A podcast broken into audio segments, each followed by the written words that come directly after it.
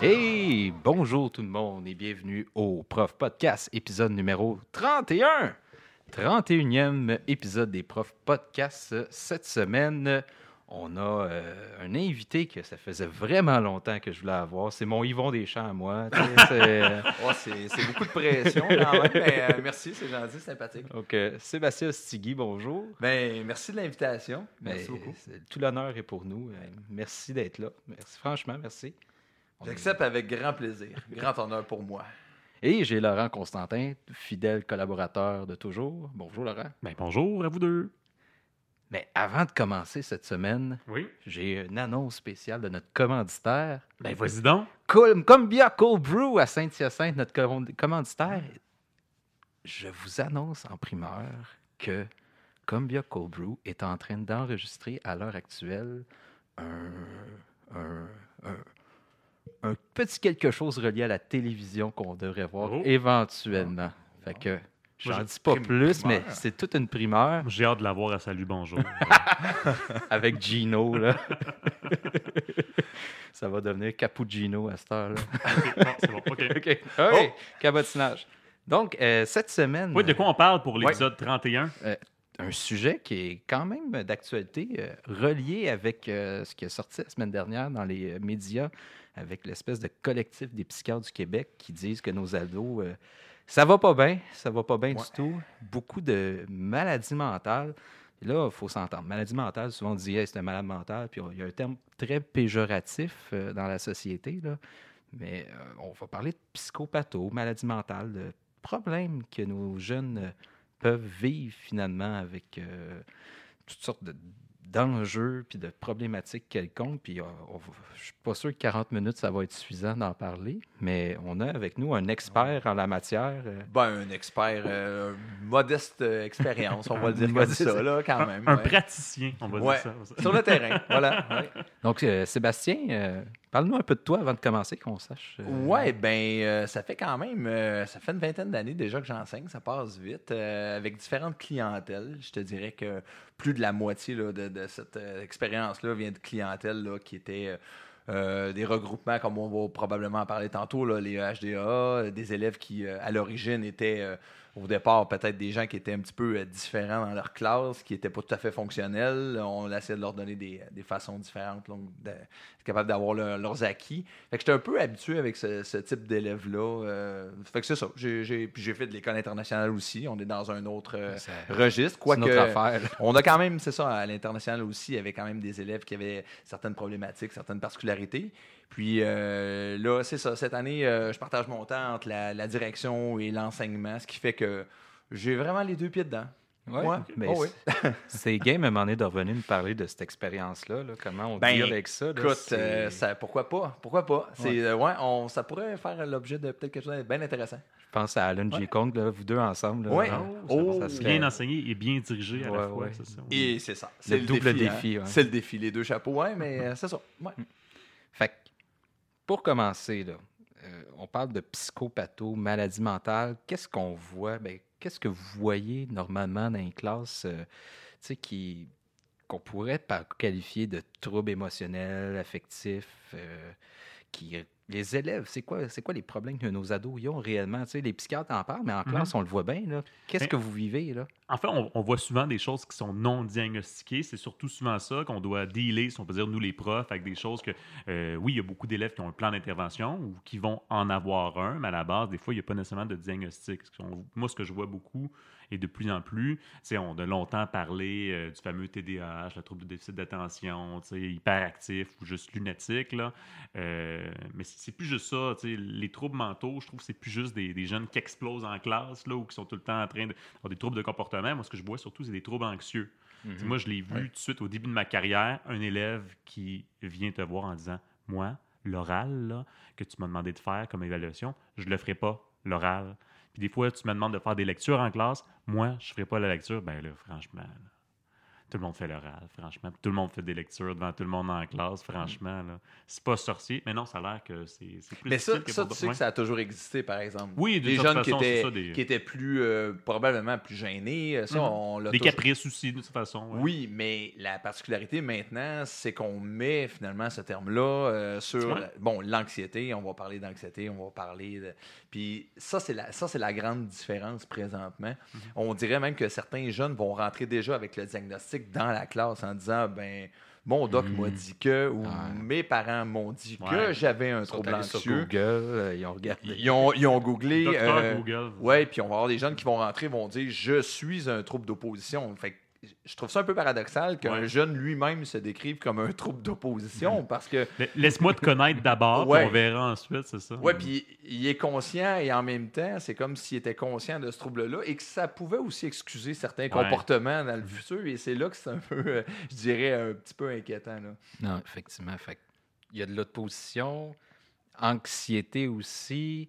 Euh, Est-ce que c'est juste dans la façon que ces jeunes-là ont acquis ou appris à gérer leurs émotions que c'est déficitaire en quelque part? Euh, ça- En, en même temps, euh, comme tu le dis, on- met des mots sur ces situations-là. Avant, Ouais. on disait que c'était peut-être juste, bon, euh, il est gêné, il est timide, il est, il est stressé à la limite. Maintenant, on dit que c'est un, trouble Oui. qu'on peut vraiment euh, diagnostiquer, qui est, qui est l'anxiété, trouble anxieux, puis on va parler plus tard de, de plein d'autres troubles.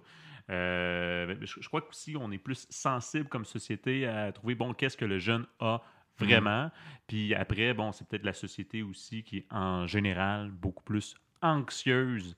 Une- on vit peut-être dans une société qui est anxiogène, comme on peut dire, où il y a des Ouais. stress un peu partout, où tout le monde on court à gauche, à droite, on ne sait plus nécessairement exactement pourquoi, puis on, on a de la misère un petit peu peut-être à, à se ressourcer, là, à revenir à la base, puis euh, on pourrait peut-être même parler des d'où vient, si on peut dire, cette anxiété-là. là. Il y a, il y Mhm. différentes sources aussi. Là. Euh, ça, ça vient pas, c'est pas parce qu'on boit de l'eau qu'on devient anxiété.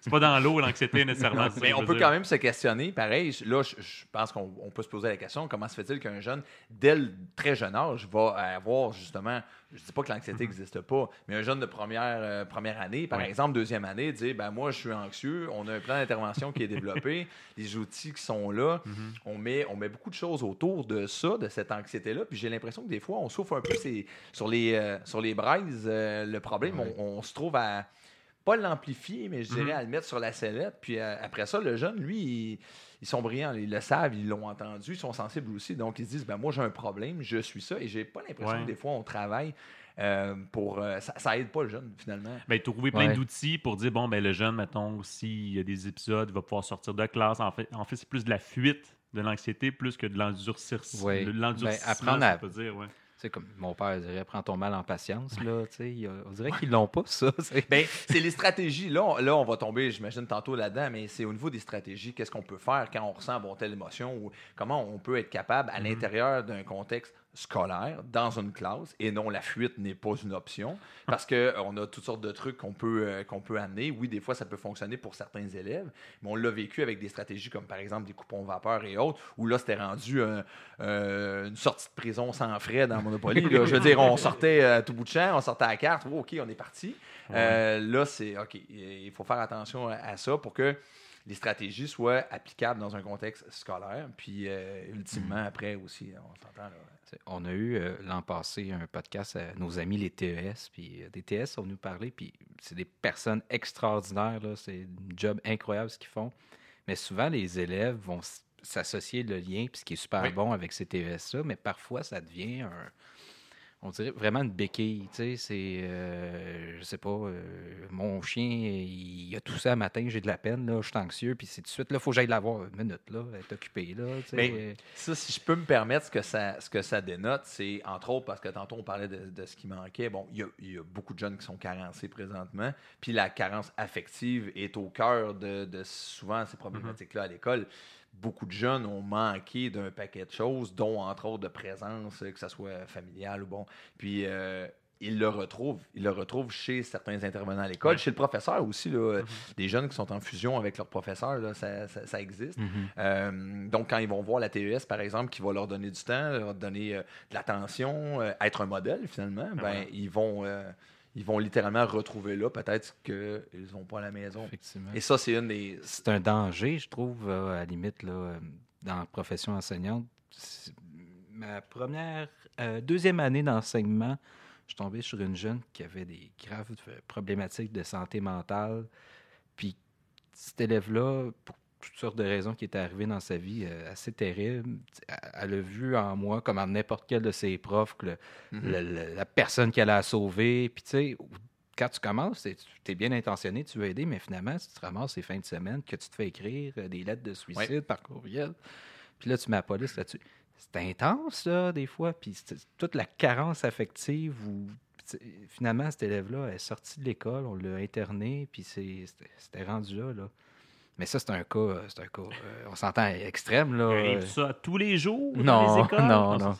On n'est pas dans 30 vies. Là, euh, Mais non, il y a plein de jeunes, qu'on dirait, justement, au niveau affectif, pour Mhm. toutes sortes de raisons. c'est Il y, a- il y a quelque chose qui cloche en quelque part, que ce soit justement ce qu'on parlait d'opposition, justement, une carence affective, Ouais. carrément. Puis je cherche à Un s'ancrer. trouble à- d'attachement aussi qu'on qu'on peut dire parfois aussi. Là. Hmm. Puis tu sais, encore là, on, fait ce qu'on a dénoncé un peu au début, de donner des diagnostics, mais ou donner une cote ou tu sais. Mais en réalité, dans, dans ce cas-là, euh, c'est pas nécessairement de donner une cote ou un diagnostic que d'accueillir un peu en quelque part. Puis on a tous un, si on est dans l'enseignement, on a tous un côté altruiste. là.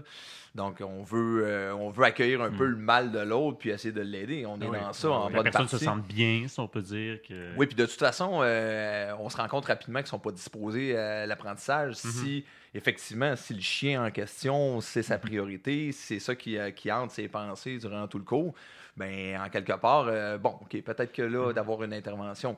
Par contre, ce qu'on remarque beaucoup, moi, ce que je vois avec les années, c'est l'augmentation de la surcharge au niveau des services. On va avoir des gens qui vont magasiner les services, Mhm. vont vouloir à tout bout de champ euh, dire Ah, ben, euh, une telle ou un tel ou un tel TES, il va m'aider.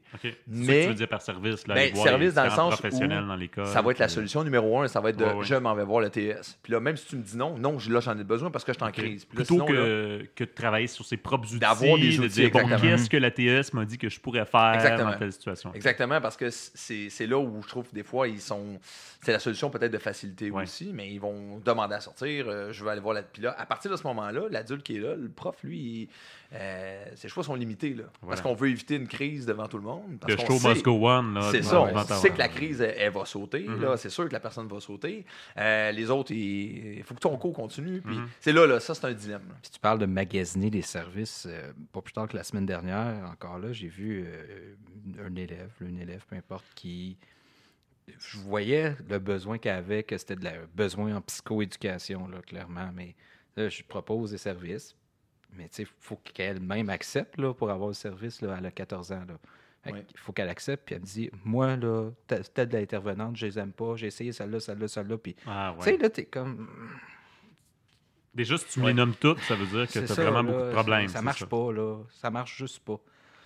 Il- à un moment donné, c'est, des fois, c'est juste dire c'est ça puis c'est tout, là, aussi. C'est, une Mhm. version mononcle plate, là, ce que je dis. C'est aussi que des fois, on va voir que les plans d'intervention euh, créent certaines injustices, ou du moins, Mm. ça n'en crée pas, mais chez les, chez les autres jeunes, ils vont sentir certaines injustices-là. Je donne l'exemple. J'ai une élève, bon, début d'année stressant, anxiogène, il se passe de quoi dans sa vie. Fait que dès qu'il se passe de quoi, elle peut sortir dans le corridor pour euh, juste respirer un Ouais. petit peu. Mais là, à tout bout de champ, les élèves qui, qui lèvent la main disent ben, Elle part encore, euh, la personne? Euh, là, elle revient, puis elle ressort quand elle veut. Puis là, euh, ouais, mais à un moment donné, tu ne feras pas un statement devant toute la classe en disant Cette personne-là, parce qu'en même temps, cette personne-là est anxieuse, tu ne veux pas mettre le spotlight sur elle Non. non plus. Là. Ouais. Donc, euh, c'est d'espérer que tous les élèves fassent preuve d'une grande compréhension, si on peut dire, dans cette souplesse-là. là. On peut quand même, par contre, je, je- je me rappelle avoir eu des commentaires, par exemple, avec des, des élèves qui avaient des outils techno à l'intérieur de la Mhm. classe, puis qu'il y en a d'autres qui disaient ben, comment ça se fait que lui a un portable? Ben oui. Puis là, euh, ça, c'est triché, puis il est capable de faire ses écrits, puis là, c'est plus facile pour lui. Mhm.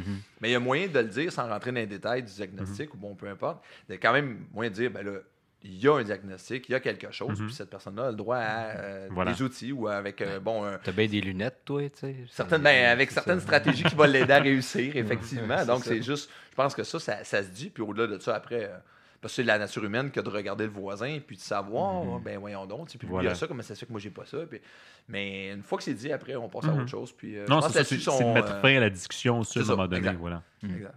Moi, il y a une question là. Est-ce que vous trouvez que hum, les élèves qui bénéficient, disons, de services en dehors de la classe, puis souvent ça tombe pendant nos cours, il faut se dire, là, c'est pas ils restent à 4 heures puis euh, ils vont voir un intervenant. Mhm. là, C'est pas ça. C'est est-ce est-ce que vous, ça vous ralentit, pénalise grandement dans votre pratique? Parce que moi, en éthique, j'y vois deux fois par neuf Ouais. jours, là, une fois semaine.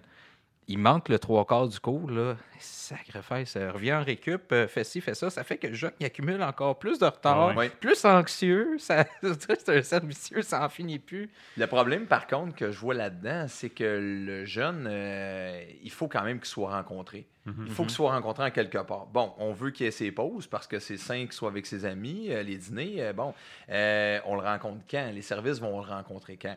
Effectivement, ça crée chez lui du retard qui fait en sorte que ça fait juste augmenter probablement le- la, la- la- la problématique là-dedans. là. Mais on, les pauvres services, eux, ils n'ont pas le choix. là. Il faut qu'ils voient Ils le jeune. travaillent sur les mêmes heures que nous autres. Ils travaillent sur les mêmes heures, mais ce qui est, ce qui est difficile, c'est après, c'est le retour. Mais le jeune qui, qui se fait aider ou qui a manqué une période, euh, puis ça, c'est la même chose d'ailleurs pour certains qui vont partir en vacances. On va le voir, là, je donne un exemple. euh, Mais certains vont partir en vacances, Mhm. puis les parents, le jeune va nous dire ben là, moi, je veux remplir mon sac, puis je vais faire des devoirs pendant ma semaine à Cuba parce que je veux pas prendre de retard. Et on en a d'autres qui vont disparaître sans qu'on le sache, sans que le parent. ouais. Puis, euh, bon, je pense qu'au niveau des devoirs, là, ça va pas être une grosse semaine. Donc, c'est pour ça qu'il y en a qui vont aller au service, puis ils vont réussir à, Mhm. ils vont réussir à reprendre. Puis en, en effet, il faut le dire, c'est la responsabilité de l'élève, du parent, euh, d'aller s'informer avant de partir en voyage Oui. de qu'est-ce qui va manquer et non euh, re- arriver au retour. Ah, en passant, euh, j'étais pas là. S'il vient au retour aussi, des fois, Oui. il y a des élèves qui vont juste disparaître pendant une, deux semaines, puis Hum, Qui passe à. vie continue comme si de rien n'était. Ah non, moi j'en ai beaucoup. Là, des fois, ah, on s'absente à des examens euh, de fin d'étape, puis euh, on, hey, on va faire comme si le prof s'était pas rendu compte qu'on Mhm. était absent à l'examen de fin d'étape. Ouais, ouais, mais Ouais. sur le bulletin, ça va finir Mhm. par paraître que tu n'étais pas là. mais là, on parle d'absence, disons, des absences oui. non motivées ou des absences qu'on pourrait dire euh, fortement Mais questionnables. L'absentéisme tout court. L'absentéisme c'est- est un problème, un fléau, Ouais, même, euh, j'oserais dire. Mais quelqu'un qu'on le sait qui était avec les services, moi, je me dis c'est du temps qui est bien investi. Ben voilà, En ça. quelque part, c'est du temps qui est bien investi parce que probablement qu'il n'aurait pas été réceptif pour le cours. Puis, bon, ça, ça je, je l'accepte. Mhm. Là, si on parle d'absentéisme, là, on tombe dans d'autres choses. ça. Devient, là, ça devient parler peut-être. très complexe. ouais. Mais moi, ça m'arrive des fois de, de refuser carrément, ben, pas que l'élève systématiquement euh, est au service, mais Oui. il y a une évaluation, il y a un passage important du cours. euh, je dis, je me fais appeler à l'intercom, l'élève se fait appeler à l'intercom. Je- non, euh, pas aujourd'hui, ou pas tout de suite. Là, il y a un examen ou euh, il y a un passage très important. Là. Puis je Je peux sais, pas manquer parce que des fois, c'est aussi des élèves qui se font appeler souvent par les services. Oui. Puis si ça arrive souvent dans le même cours, c'est là que ça peut devenir problématique.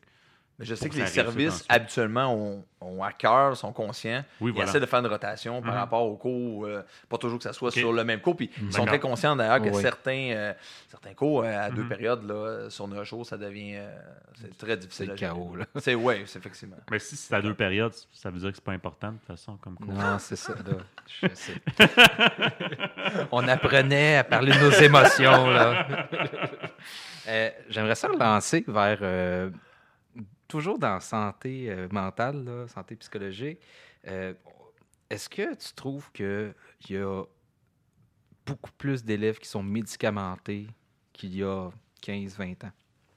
Est-ce qu'on ou ça en, ils en parlent plus? Parce que du moins, moi, ce que je vois, on dirait qu'ils sont vraiment open puis ouverts à me parler de leur médication. Puis en classe, ah, moi, je fais puis moi, j'en prends. Puis, puis même encore aujourd'hui, je, je fais du suivi avec euh, des élèves. Puis il y en a qui me bombe son pot de pilule. Je dis, tu sais quoi, tu prends? Ah, t'as de médicaments. Avant, je t'avais telle affaire à tant de grammes. Puis là, j'étais, mais Ok. milligrammes. Puis, je- Ben, je, je pense que les, les statistiques tendent à prouver qu'effectivement, il y a plus de jeunes qui sont médicamentés, qui sont médicamentés pour différentes raisons, parce qu'on l'a vu d'ailleurs avec ce qui avait sorti dans les journaux par, Mhm. euh, aux journaux par rapport aux antidépresseurs, par exemple, chez la clientèle adolescente. Il y a beaucoup plus de jeunes qui présentement consomment des antidépresseurs. C'est c'est une réalité. Donc, oui, effectivement, on a à, on a à conjuguer avec ça, finalement. Euh, la, la médication, la prise de médication aussi, qui n'est pas toujours évidente. Euh, pas on-. Non, pas assidu, c'est ça. Puis avec aussi le, le fait que, bon, nécessairement, euh, ils sont en pleine croissance, ils ont des modifications au niveau euh, euh, physique. La médication, on doit jouer. Certaines molécules, des fois, ne fonctionneront plus. On Mhm. C'est va. la chimie. c'est d'autres choses. Puis, ben, c'est ça. Quand elle n'est pas prise de façon systématique, on a aussi des parents qui ne croient pas aussi au bienfait de la, Mhm. de la médication. Là où l'enfant qui dit miraculeusement, j'en ai plus besoin, c'est Oui. ça, c'est réglé. Mais J'ai Euh, vu des cas absurdes là, de, de parents qui. Moi, je crois pas à ça. Il va prendre euh, de l'homéopathie puis du yoga. puis- des omégas, Ouais. euh, des, J'étais euh, comme, ah. toutes sortes de. ouais. Non, mais je, je trouve ça c'est pas- intéressant. Pas pour la médication nécessairement. Là, tu sais, il y a- puis là, c'est un gros débat que je lance, là, mais je crois que certaines choses qu'on peut régler grandement juste en bougeant un peu dans la vie. Là. Ben, en, en bougeant, en dormant mieux, en mangeant Mangeant mieux, ça c'est sûr. C'est habitudes de Euh, vie saine. là. On surmédicamente, mais je pense qu'on c'est quand même bon de médicamenter. Oui. à- à Pour certains moments, je c'est suis nécessaire. Mais je trouve ça intéressant ce que tu dis au premier cycle. euh, ils, disent, ils parlent ouvertement de leur médication, parce que moi, j'enseigne plus au, au deuxième cycle, puis ça n'en parle pas du tout. À la limite, ils vont venir me voir discrètement en disant Hey, Aujourd'hui, je ne l'ai pas pris, ou Hey, monsieur, je veux juste vous avertir qu'en ce moment, euh, on- j'étais en changement de dose, puis pour vrai, pour l'avoir vécu à plusieurs reprises l'an dernier, là, un élève qui te dit que Ouais, j'étais en ajustement de dose, c'est la pire chose qui peut t'annoncer. Ça va être le chaos pour les prochaines semaines, Mhm. mois, pour le restant de l'année. C'est ça? Ouais. Puis, tu sais, en lien avec ça, puis là, je, je pense que tu vas savoir qui je parle, là, mais on a, on a connu un élève que médicamenté, que. Puis là, c'est du sujet vers quoi je tends, là, qui est tombé deux pieds dans la marmite de la drogue, là. Ça, c'est des cocktails, là. euh, L'automédication, c'est ça? Ouais, mais Ouais. c'est de l'automédication en plus de la médication, là. Est-ce que. Est-ce que tu pourrais témoigner que ça change drastiquement le comportement d'un élève, un élève qui tombe dans la consommation? Ben, euh, ben c'est- sûr. Puis on, on le voit rapidement arriver. euh, euh, la, médication euh, a un effet euh, pour certains au niveau du, focus, d'être capable d'être beaucoup plus calme en classe, d'être capable de suivre littéralement le cours. Mais en faisant des mélanges, ce qui arrive souvent, ils vont venir interférer sur cette médic-là qui finalement, ça va donner fait, des, des cocktails là, euh, incroyables, des sautes d'humeur. Déjà qu'on s'entend que l'adolescence comme telle, c'est ponctué de Mhm. sautes d'humeur. Mhm. Euh, pas besoin de mettre en plus là, là-dessus, euh, disons, des ingrédients pour que ces sautes d'humeur-là soient encore plus, plus intenses. Donc, oui, ça donne. ça devient aussi. Il y, a- il y a un côté très imprévisible. Donc, une journée, ça va bien aller. L'autre journée, ça va être la, dépression totale. Euh, L'autre journée, ça va être le, chaos total. Donc, c'est très difficile à suivre. Les parents ont beaucoup de difficultés à les suivre aussi parce qu'ils se disent pas, tout se dit pas à l'adolescence. On s'entend que des fois, les jeunes ne vont pas aller se confier à leurs parents ou tout dire euh, leur consommation avec leur- leurs amis. Mais ce mélange-là est extrêmement explosif, très dangereux d'ailleurs pour leur santé. Et euh, en bout de ligne, euh, au niveau des, des- des études, on, le- voit, c'est catastrophique. Là. Est-ce qu'il y en a plus qu'avant de la drogue? Ben, Ou est Est-ce- différente? euh? La drogue est différente, ça c'est sûr. Puis là, c'est le, c'est le directeur en moi qui parle là, présentement de ce que je vois passer euh, dans mon bureau, ce que je, ce que je, ce que j'observe. faut dire par contre que ce que je vois, j'imagine que c'est c'est très, euh, c'est très frappant, c'est très spectaculaire, là, mais euh, il y a beaucoup, euh, effectivement, beaucoup de chimiques. Il y a un, il y a un côté. Ah, Je pense que tu sais, une intervenante en toxico pourrait dire un peu la même chose, là, qu'il y a comme des, des courants, si on peut dire, dans la Oui, des modes, des modes, Ouais. ça. Mais il y a quand même le, le- le- le fil en arrière de ça, c'est que je dirais qu'il y a eu une certaine banalisation suite à la légalisation. Les jeunes, pour eux, là, on jase avec eux, là, puis ils me disent Wow, c'est un joint. C'est comme si un nul, joint, c'est là, c'est. Je veux dire, c'est. C'est mon café le matin. C'est le café le matin, puis c'est pas grave, puis on va fumer ça, on va se tirer une coupe de puff là, là, là. Puis pour eux, c'est vraiment banal. Puis on l'a euh, amené un peu aussi comme société. Je veux dire, euh, on regarde euh, les adultes, on s'en va dans, dans un parc, on va assister à un spectacle en plein air ou quoi que ce soit. C'est devenu tout à fait banal. C'est une forte tolérance, c'est ça, tout simplement. Oui, c'est ça. On sait, on- Hmm. Ça fait partie du paysage maintenant. Euh, les jeunes n'ont pas compris la distinction, par contre, puis même certains adultes, là, mais euh, les jeunes n'ont pas compris la distinction entre ce qui est légal et ce qui ne l'est pas. Pour eux, Oui. c'est banal tout court. Puis l'accessibilité à ça, c'est beaucoup plus facile, on se le cachera pas, que d'aller au dépanneur, euh, aller s'acheter une case de bière, sortir avec ça, et ils seront jamais capables. Ils ont plus de facilité sur le terrain d'une école à se trouver de la drogue qu'à se trouver des cigarettes. C'est à peu près là où qu'on ira au dépanneur, par exemple, pour s'acheter des cigarettes. Donc, il y, y a une facilité d'accès. Puis ça fait partie des, des- de plus en plus des mœurs. On s'entend, c'est quand même en- encore anecdotique. C'est pas tous les jeunes qui fument, c'est pas tous les jeunes. Un 10, même moins de 10% d'élèves, Oui. là, on s'entend. Mais on a une plus, clientèle spécifique. on a là. plus de cas présentement, euh, que ce soit des psychoses, que ce soit des, des cas là, présentement euh, sévères où on Mhm. doit euh, envoyer des jeunes en centre pour de la désintox. On a, à mon humble avis, on n'a jamais vu autant de cas présentement de jeunes qui partent en désintox à un âge précoce. Là. On parle de jeunes en secondaire 2 qui s'en vont pour des séjours en centre fermé. Pour, euh, Hmm. Donc, Et c'est pas parce qu'on travaille triste, dans un milieu peut-être défavorisé. Non. là? non c'est ça. Pas du tout. Je pense que c'est ça, ça doit être généralisé. Euh, L'accessibilité est là. Le- puis, euh, c'est c'est ça. Je pense qu'ils sont dedans et malheureusement, oui. C'est triste. c'est Oui. souvent- C'est triste, mais en même temps, il la faut, pas mentale, capoter. euh, Là, tu sais, c'est pas, c'est pas l'ensemble des élèves, mais tu sais, on- c'est indéniable, là, la prise de drogue, là, c'est sur le cerveau, là, tout du moins à cet âge-là, là, peu importe. Là, c'est... C'est le sentiment. euh, J'ai un cas en, en tête, mais c'est le sentiment euh, de m'avoir dit, euh, pas plus tard que cette semaine, moi. Moi, je, je, je- je- il était, c'était invulnérable. là. Il n'y avait rien à faire. là. Il n'y a rien qui va en venir à bout. Il dit J'ai essayé à peu près tout ce que je pouvais. Puis il s'est toujours relevé le lendemain matin. Donc, dans sa tête. Puis là, à un moment donné, j'ai dit, dit Est-ce que là, t'attends de frapper un, un mur? Mais il dit Je ne l'ai pas frappé encore. Donc, il dit Quel sera le mur? Il dit Je ne sais pas qu'est-ce que va être le mur. Fait que c'est une escalade finalement. Là. Ouais, il y a eu euh, des, des bad trips, il y a eu un paquet de choses qui se sont passées, mais il n'a pas encore frappé le mur qui va.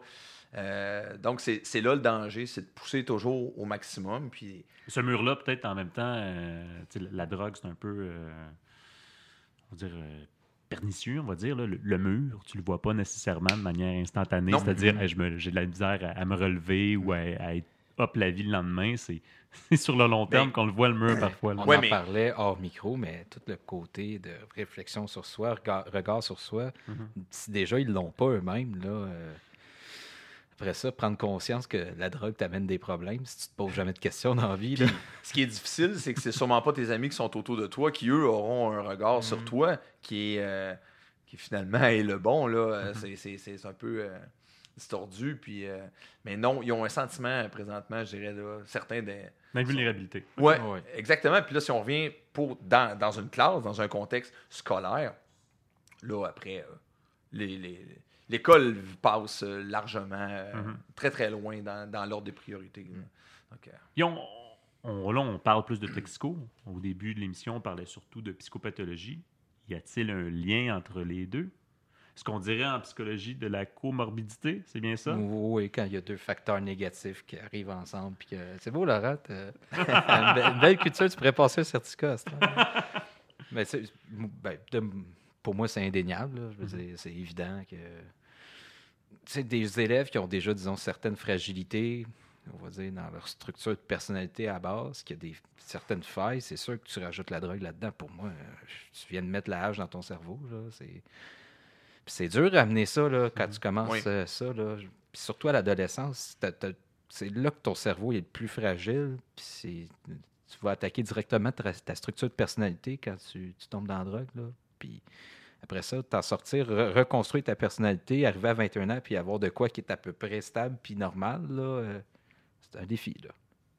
Ouais, puis tantôt, on parlait de stratégie, peu importe dans, dans quel domaine, mais d'avoir des stratégies pour euh, se calmer, avoir des saines habitudes de vie et Mhm. tout. Il faut quand même mentionner que dans, dans certains cas, les milieux familiaux sont particuliers. Les facteurs de protection sont quasi inexistants, ce qui fait que le jeune, lui, il retourne chez lui le soir, puis il se rend compte, tu sais, je veux dire, si son père le prend pas pour aller jouer au parc avec ou quoi que ce soit, le faire bouger, Mhm. il le laisse dans sa chambre, le- euh, des fois, là, c'est ça. Au niveau des facteurs de protection, Mhm. les gens qui sont autour, la famille, il y a quand même quelque chose, des fois, là-dedans qui, qui est déficient. Là. Il manque quelque chose. Juste dans les saines habitudes de vie, un autre type de dépendance, les jeux vidéo. Puis, je veux dire, combien d'élèves que j'ai vus euh, qui, me- Hey qui tu sais, je leur demande. Ils n'ont euh, pas dormi de la nuit, ben, ils ont joué jusqu'à 3-4 heures du matin. On parle de bad Ouais, trip, là, mais c'est bad trippant, la quantité d'élèves qui me Mhm. disent qu'ils peuvent jouer plus de 5-6 heures par jour à des jeux vidéo. Là. Ils arrivent à, la maison, ils se connectent à Fortnite, là, ou peu importe. Là, c'est, ouais. Jusqu'à l'heure du coucher. ça, les parents. Oui. Euh, nouvelle euh, petite dépendance que je viens de voir apparaître. Ça fait pas si longtemps, mais Netflix est devenu. Netflix est devenu euh, quelque Mhm. chose de très, très prisé chez nos jeunes. Euh, ils, voient des, ils voient des séries. euh, ils voient ça à partir de leur, leur PS4 ou autre. Mais moi, je me demande toujours Mhm. comment peut-on euh, laisser un. C'est un instrument incroyable, pareil, de laisser ça dans les mains d'un jeune Mm. pendant toute la nuit. Il va, euh, puis là, il arrive en classe le lendemain matin. Ben, c'est ça. Ils sont Euh, déchets. C'est incroyable. Là. Euh, Ils sont vraiment sont, sont pas, sont pas fonctionnels. J'ai vu des cas d'élèves qui sont arrêtés. Ils ont arrêté de se nourrir, ils se lavaient plus.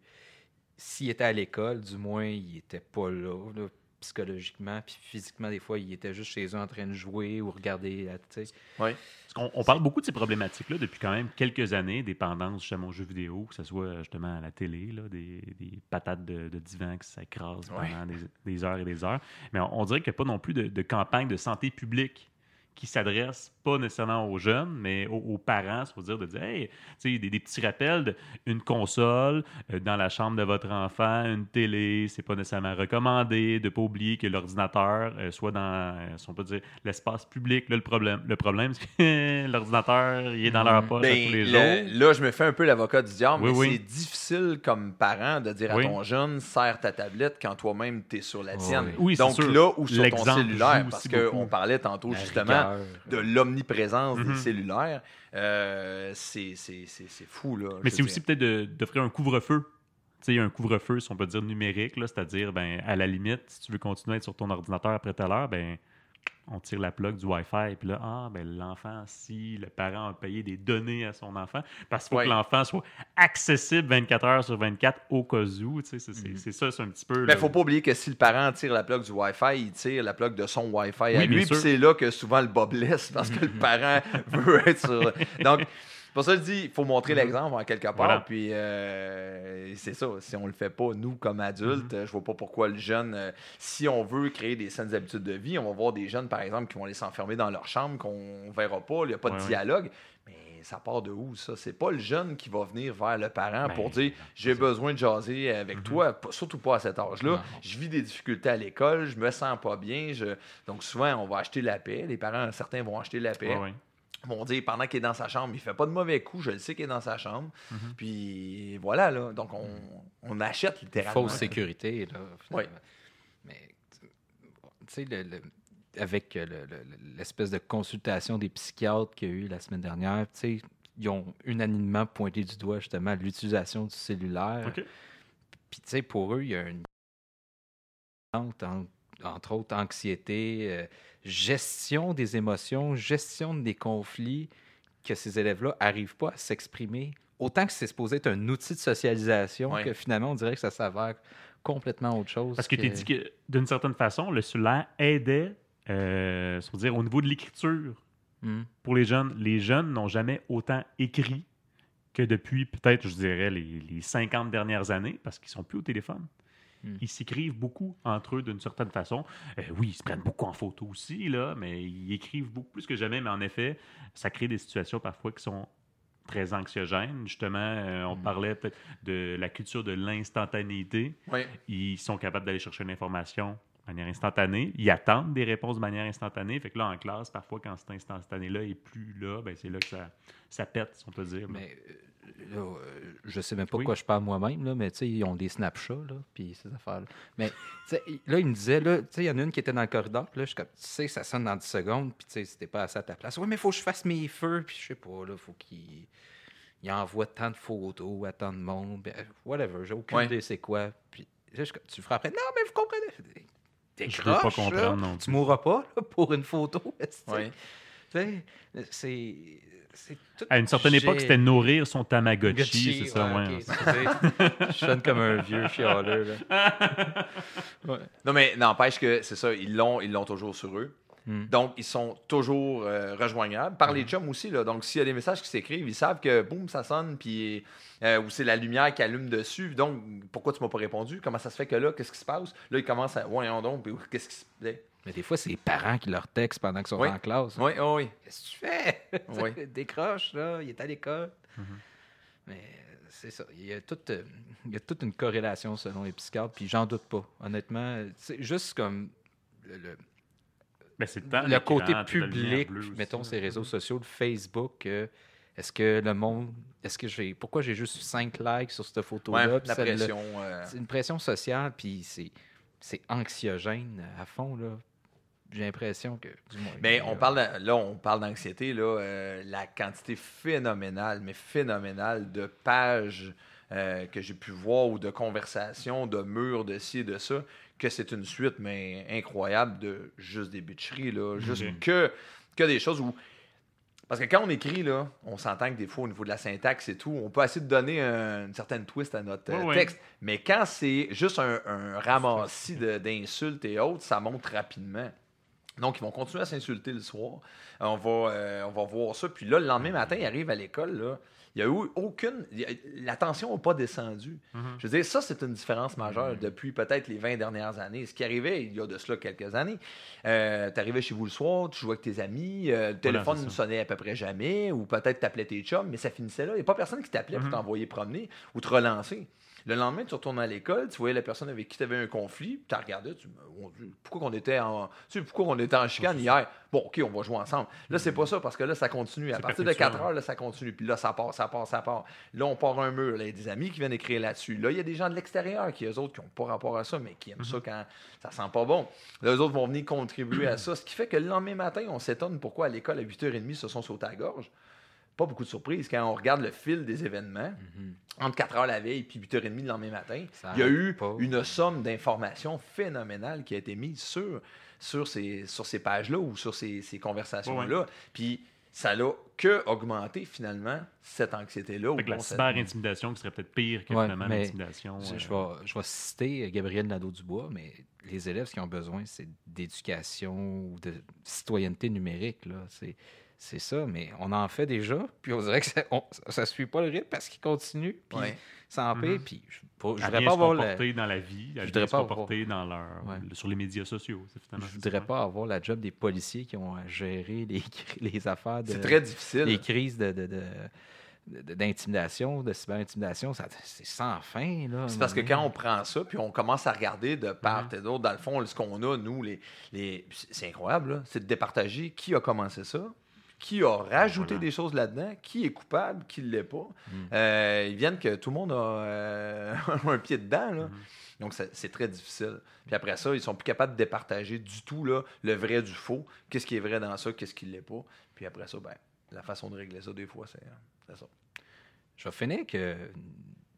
Dernier point que j'aimerais ça aborder, on a parlé beaucoup des élèves, mais nous, en tant que profs, là, comment vous dealez justement que la maladie mentale, les troubles affectifs, anxiété, etc. Mettons en- la gestion de classe, vraiment là, de, la, de la pratique enseignante. Est-ce qu'on est capable de prendre le dessus là-dessus, surmonter ça? Je- de show must go on, est-ce que c'est toujours possible finalement? euh, ou des fois on fait juste ah, de la merde? Puis, euh, Ben, il, faut, il, faut que, il faut que le show continue. Ça, c'est sûr et certain.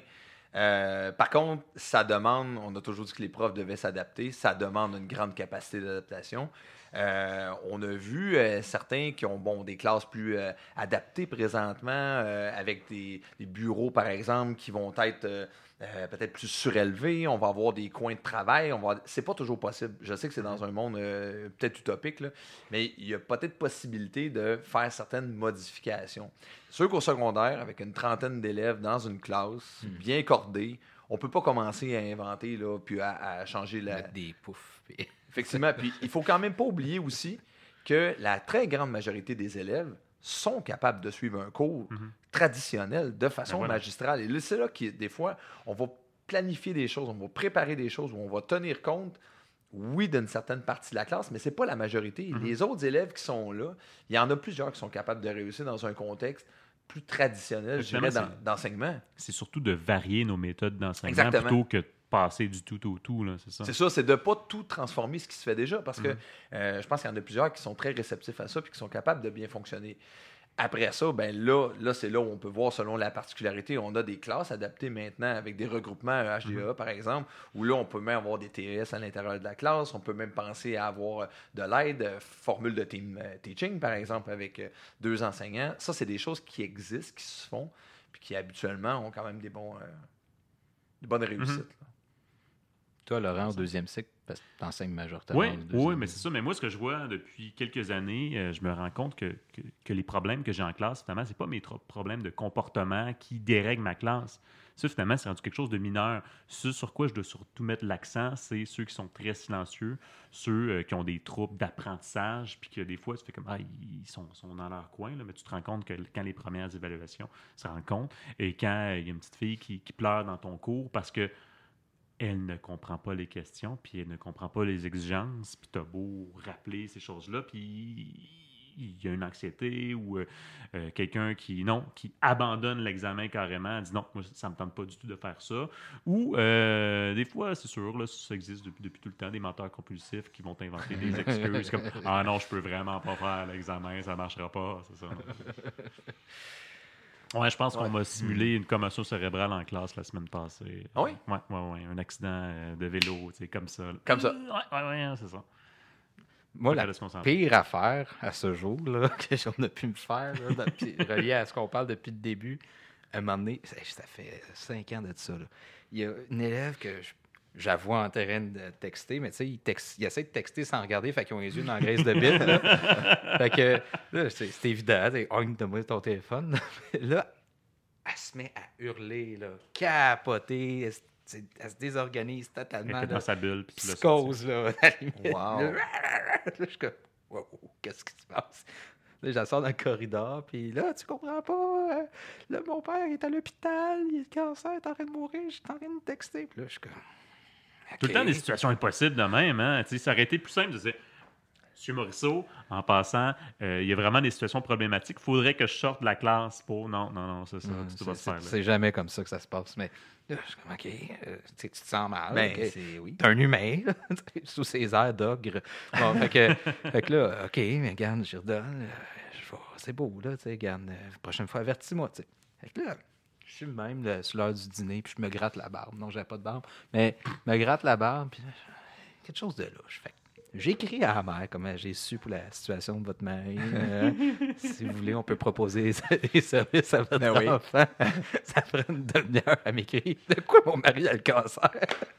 Ah, la petite Vera. Ah, ça, elle m'a pas trouvé. Mais on parlait de stratégie tantôt. Je trouve que celle-là, c'en est, est une bonne quand Ah même. ouais. Hein? C'est original. Se faire avoir dans ses propres mensonges. à un moment donné, euh, voilà. Mais tu sais, l'anxiété de devoir texter à tout prix, puis mais Ouais. je l'ai repogné cet élève-là quelques années plus tard, puis Amanda reparlait, elle faisait ouais, ça allait, j'étais pas correct. là. Des fois, des choses se replacent un peu aussi, là, mais Certainement. l'adolescence, hein, c'est ça. L'adolescence, quelle belle conclusion. Quelle belle maladie mentale. wow! Hey, euh, Sébastien, merci beaucoup. Ben, merci de m'avoir invité. C'est vraiment, euh, c'est vraiment le fun. Génial. intéressant à t'écouter. Merci. Laurent, toujours un plaisir. Ben Merci. oui, euh, plaisir partagé.